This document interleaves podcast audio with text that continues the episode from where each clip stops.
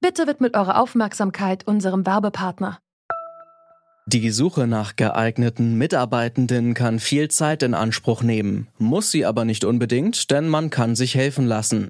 Zum Beispiel mit den Premium-Stellenanzeigen von Indeed, denn damit wird eure Stellenanzeige in der Suche sichtbarer und Bewerberinnen und Bewerber werden schneller auf euch aufmerksam. Indeed schenkt euch jetzt 75 Euro Startguthaben für eure Premium-Stellenanzeigen.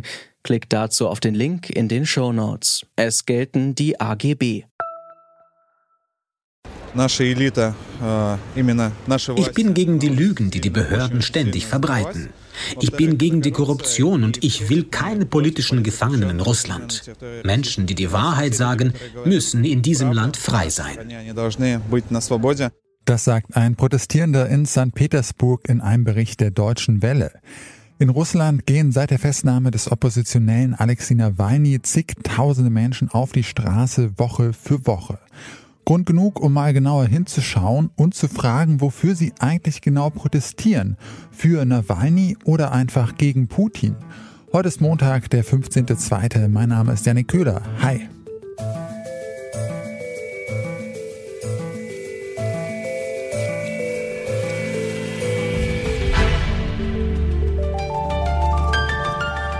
Zurück zum Thema.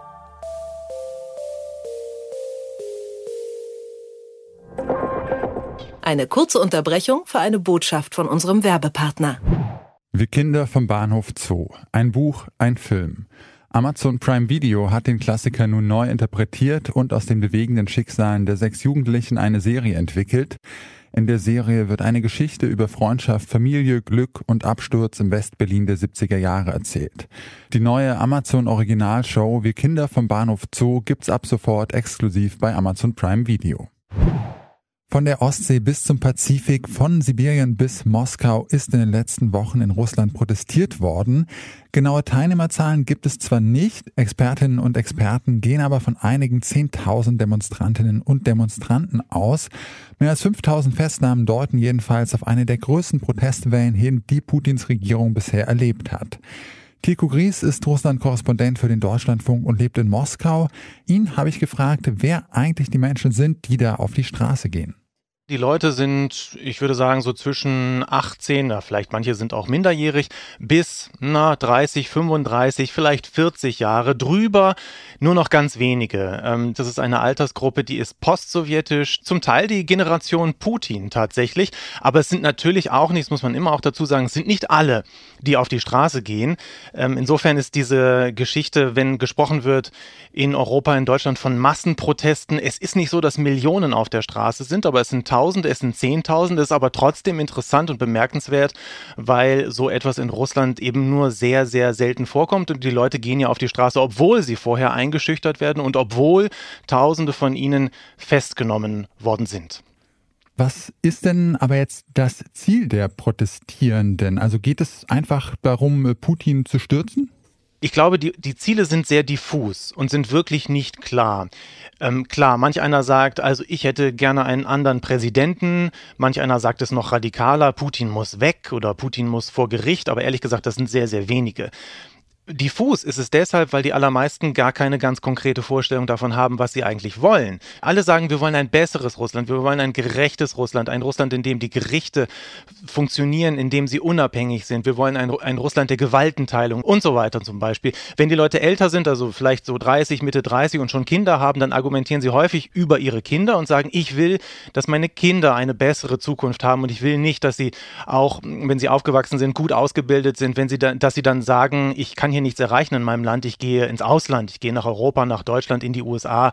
Das sind also sozusagen die, die Sorgen, die Ängste, aber es ist jetzt, also nie, niemand läuft herum, um es mal so rum zu sagen, mit einer neuen Verfassung unterm Arm oder irgendwie einem Kandidaten, der Präsident werden soll. Die allerwenigsten wollen auch irgendwie, dass Nawalny jetzt morgen Präsident wird.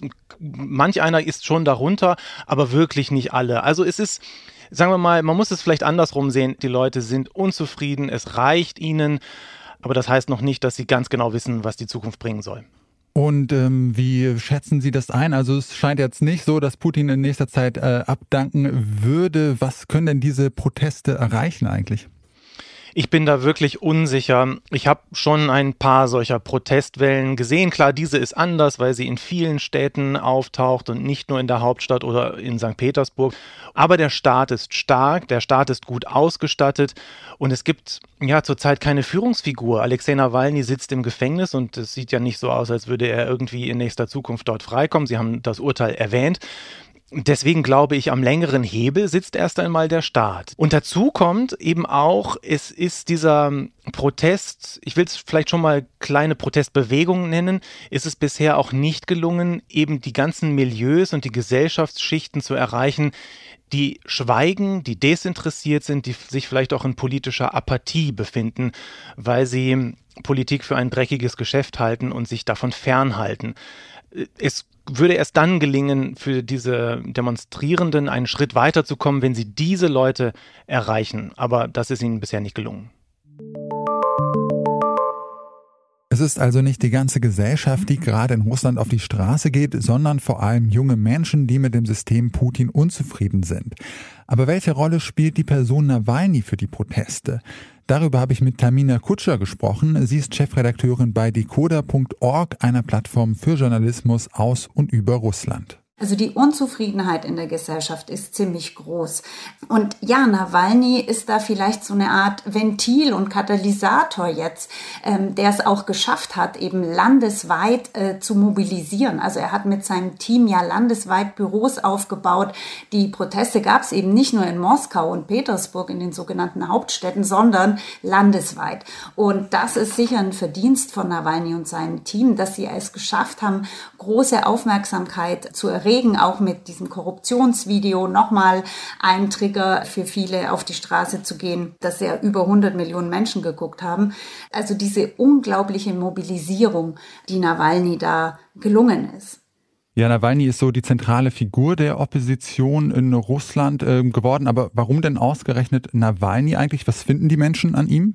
Ich weiß gar nicht, ob es da so sehr um Nawalny als Politiker selber geht. Ähm, ihm ist es einfach gelungen, durch unglaubliches Geschick, indem er zum Beispiel YouTube und soziale Medien geschickt zu nutzen weiß, indem er ähm, mit Korruption, er hat ja einen Fonds für Korruptionsbekämpfung gegründet und da sehr, sehr eindrucksvolle Arbeit und Recherchen geleistet.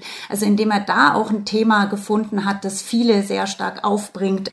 Also hat es einfach geschafft, über Jahre, es, kam jetzt auch nicht von heute auf morgen, bekannt zu werden und er ist eben unglaublich mutig und ein Stehaufmännchen. Also das ist natürlich auch eine Botschaft, die er den Menschen jetzt gibt. Nach einer Vergiftung kehrt er zurück nach Russland und sagt, habt keine Angst.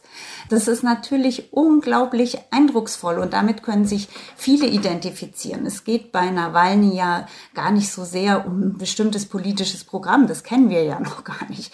Und wir sind ja auch nicht im Präsidentschaftswahlkampf derzeit Putin gegen Nawalny. Ist natürlich jetzt ein bisschen spekulativ. Sie sagen, wir sind jetzt natürlich noch gar nicht im Präsidentschaftswahlkampf, aber wäre denn Nawalny Ihrer Meinung nach jetzt tatsächlich auch ein besserer Präsident als Putin? Naja, also äh, das kann man überhaupt nicht sagen. Und ich finde es auch problematisch, Nawalny jetzt als Superdemokraten äh, zu stilisieren. Das ist er bestimmt nicht. Er ist auch eine sehr ambivalente Figur.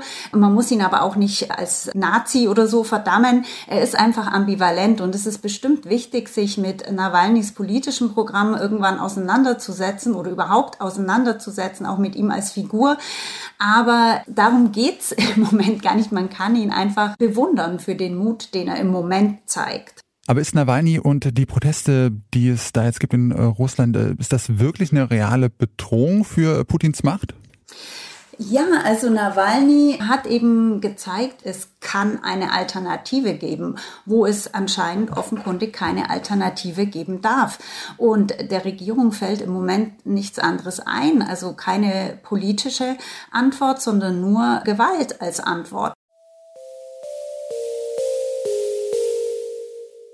Die Menschen, die zurzeit in Russland protestieren, sind sehr unterschiedlich und haben keine gemeinsamen, klar formulierten Ziele.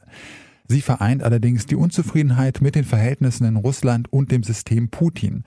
Nawalny hat diese Unzufriedenheit mobilisiert und der Protestbewegung ein Gesicht gegeben. Seine Verhaftung war der sogenannte Tropfen, der das Fass zum Überlaufen gebracht hat. Letztlich ist der Kampf Putin versus Nawalny für die Protestierenden vielleicht nicht entscheidend. Sie nutzen diesen Moment, um zu sagen, das System ist kaputt, wir haben genug.